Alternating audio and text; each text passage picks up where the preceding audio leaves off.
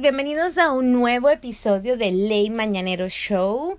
Uh, este es un nuevo formato donde me encontrarán a mí sola o a Gerardo por su parte, ya que saben, a veces es complicado reunirnos para grabar, bien por la diferencia de horario, por lo del trabajo, por los compromisos sociales, por un montón de cosas que tenemos en, en. Quindi habíamos, eh, hemos decidido que cuando no podamos reunirnos los dos para grabar, haremos estos episodios de formato corto, 20 minutos máximo, donde hablaremos de algún topic. Obviamente, a mí no me va de hablarles a ustedes 40 minutos, aunque sí fácilmente estoy segura lo podría lograr. Y no quiero atosigarlos con mi dulce y eh, espectacular voz. Bien, bienvenidos a un nuevo episodio de Late Mañanero Show, nuevo formato de 20 minutos individuales cuando no podamos reunirnos Gerardo y yo. Yo soy Vincenza, arroba Vincenza PS y pues comencemos. Hoy les quería comentar cómo ha estado la reapertura, el rientro, eh, no sé si rientro se dice en español. Ah el recomenzar la vida, entre comillas, normal de la cuarentena aquí en París. Em, yo trabajo en un restaurante, ¿ok? Y obviamente los restaurantes son de las eh, compañías que se vieron mucho. ¡Ah! Perdón, un bostezo. mucho más afectadas por todo esto de la cuestión de, de la pandemia.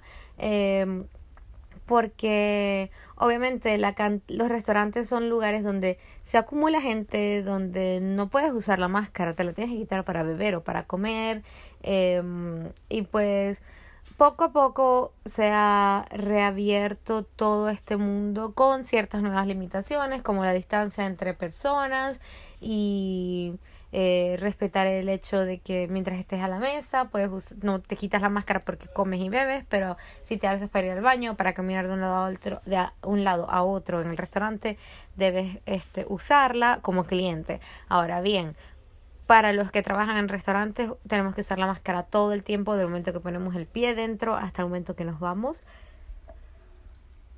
Y la verdad es que ha sido un poco pesado el trabajo de esa forma porque es verano, hace calor y el aire acondicionado está prohibido porque hace circulación de aire eh, y el virus puede viajar en el aire, qué sé yo.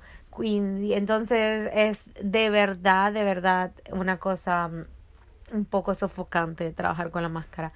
Pero allí vamos. Y bueno, saben, limpiarse las manos cada cinco segundos cada cinco segundos con la mm, con, con el antibacterial y usar la máscara. Y pues básicamente eh, no ha estado tan mal, la afluencia de gente no es al 100% como antes del virus, pero está caminando, la gente está reentrando, reentrando, no estoy segura que se diga así en español, eh, a la vida normal, normal entre comillas. Eh, Puedo decirles que el domingo pasado eh, fue la Fête de la Musique eh, aquí en Francia. Eh, recuerdo que en cualquier parte del mundo donde hay una embajada francesa siempre hacen la Fête de la Musique. pero nunca la había vivido aquí en Francia y la verdad que fue bastante interesante. Es prácticamente un festival de calle. La gente por todos lados caminando y habían como obviamente eh, me habían comentado que normalmente el gobierno del Ministerio de Cultura ponía eh, colocaba como tarimas y estas tarimas tenían conciertos gratis con diferentes artistas eh, famosos locales etcétera y obviamente este año no fue así. Eh, Infat, la, el Ministerio de Cultura tenía en su página web donde invitaba eventos eh, al estilo pandemia, que era, los invitaban a los músicos que tocaran desde su casa a las 8 de la, desde su balcón, desde su ventana a las 8 de la noche. Había como un show de danza eh, online, etcétera, como cosas bastante al estilo eh, social distancing pero al final en, por la, en la calle, ah, y recomendaban que si los locales como restaurantes o bares querían abrir, podían, pero que mm, tenían que mantener el orden de la distancia social y bueno, casi todos lo que hicieron fue mantener como un DJ o música fuera de sus locales y las personas fuera del local bebiendo y bailando. Obviamente, eh, al beber y bailar, aunque si estás en al aire libre, no se mantiene mucho la distancia social, pero en realidad eh, para Francia, para la Francia es muy importante eh, la fiesta de la música y no dejaron de celebrarla. Eh, la calle estaba, era parecía una feria en toda la ciudad, toda la ciudad, todas las calles estaban full de gente caminando, se de, bailando, en las plazas habían como DJs y, y de verdad que estuvo estuvo súper interesante. Podemos decir que es un poco peligroso para el, para, por el, el hecho de, del COVID, pero eh, bueno, ya fue. Esperemos que en dos semanas no, no, no, no, no suban mucho los casos de coronavirus. Eh, y pues nada, a ver, eh, otra cosa acerca coronavirus, situación mundial. Por ejemplo, el Reino Unido. El Reino Unido todavía está en proceso de, sabes, lograr salir de la cuarentena en el sentido, ya cuando viajas a Francia no tienes que hacer más eh, esos 15 días encerrados en tu casa de cuarentena, simplemente ya, te hacen la prueba, estás bien, chao, fuera. O a veces ni siquiera te hacen la prueba, solo mm, revisan tus documentos y ya. Eh, pero para ir al Reino Unido sí tienes que cumplir con 15 días de cuarentena cuando llegas allá y luego, y si vienes de allá, 15 días aquí en Francia. Total que es muchísimo tiempo. Les comento lo del Reino Unido porque tengo que ir al Reino Unido a hacer menos documentos y no he podido por esta razón porque tendría que hacerme 15 días encerrada y tengo que hacerlo porque te revisan en tu casa y si no estás son mil pounds, mil liras esterlinas de mm, de ¿cómo se llama? de, de multa que obviamente quizás en Francia no te van a revisar porque es que en Francia es como todo muy eh, sí las reglas pero al final no se cumplen tanto. Y eh, puedes tener esa suerte o no sabes de que te agarren o no. En cambio en el Reino Unido no. Y pues eh, el Reino Unido había pensado no sentenciar a las personas que vinieran de Francia en hacer la cuarentena pero al decir que sí, luego Francia les colocó la misma regla a las personas que vienen del Reino Unido. Anyway, veamos cómo va a continuar todo esto de la cuarentena, del virus, de la pandemia. Yo solo puedo recomendarles que, por si acaso, porque obviamente hay muchas teorías y, y se habla de que sí, de que no, de que esto es verdad, esto es mentira, que es una cosa que mm, crearon eh, que crearon el laboratorio para controlar el mundo.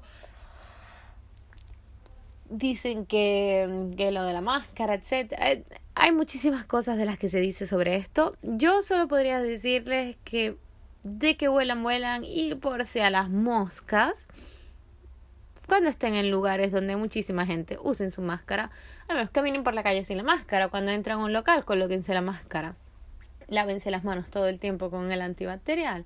Eh, mantengan la distancia social, eh, traten solo de frecuentar las personas que siempre frecuentan, eh, qué sé yo. Y bueno, y con un poquito de suerte no se contaminarán. Eh, yo debo decir que yo la, la cuarentena no la viví al 100%, no, no respeté las reglas al 100%. Y o me dio el virus antes de que comenzara la cuarentena, que estuve como dos semanas enferma, que me estaba malísimo muriendo y después estaba bien y después otra vez mal y otra vez bien y otra vez mal y fue horrible. Y no lo supe. O simplemente no me dio y sobreviví. porque, de verdad, porque la verdad que hice todo como para que me diera y no me dio. Eh, obviamente, eh, siendo un poco consciente de que las personas más vulnerables a esto son las personas que tienen enfermedades respiratorias o que son tienen el sistema inmunitario bajo o que son muy ancianos. Quindi, entonces, este tengan atención a acercarse a este tipo de personas o de relacionarse con este tipo de personas y pues nada, eso es lo que se puede hacer, no, no hay mucho que hacer. Yo debo decirles que yo perdí un amigo por el coronavirus. Eh, no lo pude ver, obviamente, porque no estaba en el mismo país donde estoy ahorita. estaba en Nueva York. Uh, lo poco que pude saber, porque todo el mundo estaba, estuvo muy cerrado a, esta situación, es que estuvo un mes hospitalizado y estuvo en UCI, en cuidados intensivos, y ya la última semana ya era como, bueno, que sea lo que sea, esa era la situación. Obviamente él no estaba al 100% de salud antes de la cuarentena y pues obviamente antes del COVID y pues obviamente eso eh, no le ayudó a la superación de, del, del virus. Y son cosas que pasan. Eh, yo veo la muerte como algo muy, una, como otra etapa de la vida, es algo que pasa, algo que llegará. Si algo tenemos seguro en la vida es que nos vamos a morir. Todo lo demás nada es seguro. El dinero, el amor, la fama, la familia, los amigos, eh, las experiencias, nada es seguro, nada. Todo puede ser sí, todo puede ser no, pero la muerte es así, esa sí es la única que, que sí va a llegar sin, tipo, en algún momento, pero va a llegar, no, no existe un no. Y pues en realidad lo que me dio más eh, como lástima con mi amigo, aunque si yo acepto muy bien la muerte y no lloro por estas cosas, uh, lo que me dio cosita, ¿sabes? Es que no pudo volver a ver a su familia y él ya tenía como varios años diciendo, mira, tengo que ir a casa, tengo que volver a mi país, quiero ver a mi familia, ya estoy harto de esta vida, de esta vida que estoy llevando, estoy cansado. Y yo siempre le decía, y recuerdo el último que le dije, el día que me despedí antes de, de partir a mi aventura, mm, mi aventura por estos lados del mundo, fue, basta, basta de hacer excusas, basta, ve a casa, ve a tu familia, abraza, los divierte, la vida es una sola, la vida se puede acabar mañana y no lo sabes. Puedes estar cruzando la calle y sale un loco de un lado y te atropella y chao.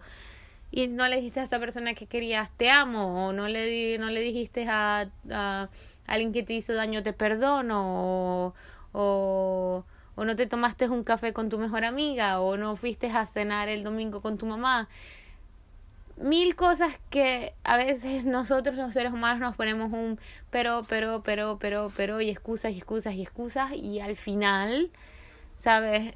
Mañana se puede acabar todo y te quedaste con un montón de cosas que querías hacer, incluyendo, porque al, final la vida es llena de esos pequeños momentos, de esos pequeños detalles, esas pequeñas cosas que hacemos y te quedas ahí sin hacerlas, sin decirlas, sin, sin vivir y, y ya, y chao, chao, porque no sabemos qué después de la muerte, entonces chao.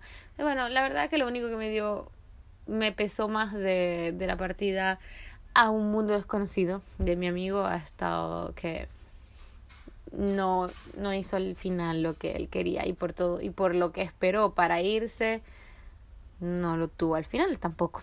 Pero bueno. Entonces nada esa es ese va a ser el episodio de hoy. El rientro de la cuarentena en París uh, a esta nueva realidad que es una nueva realidad es una realidad bastante parecida a la anterior, pero con ciertas limitantes. Uh, el Londres, tengo que ir a Londres, chicos, tengo que ir, me robaron el pasaporte en, y todos mis documentos en marzo, antes de la cuarentena, y no lo he podido hacer otra vez porque solo me lo puedo hacer en Londres. Y, um, o sea, prácticamente soy una indocumentada en mi propio en mi propio país. Qué bello, bellísimo. La historia mi vida. y bueno, y lo de mi amigo, que vamos a dedicarle este episodio a él. Y que espero que donde sea que esté, si me escucha o no me escucha, si me ve o no me ve, eh, que esté bien y que en algún, algún día nos volveremos a ver. pues nada, Chao chicos, nos vemos el viernes en un otro episodio. Gracias por escucharme estos 15 minutos de bla bla bla bla bla bla bla bla bla. Ha estado un poco serio este este este episodio, pero es que la verdad que yo para hacer chistes tengo que tener a alguien que interactúe conmigo. Nada, síganme, Vincenza PS. Posiblemente el episodio del viernes sea con arroba Gerardo Alcalá B de Buenote. Y Recuerden, miércoles y viernes, 12 de la noche, hora New York. ¡Chao!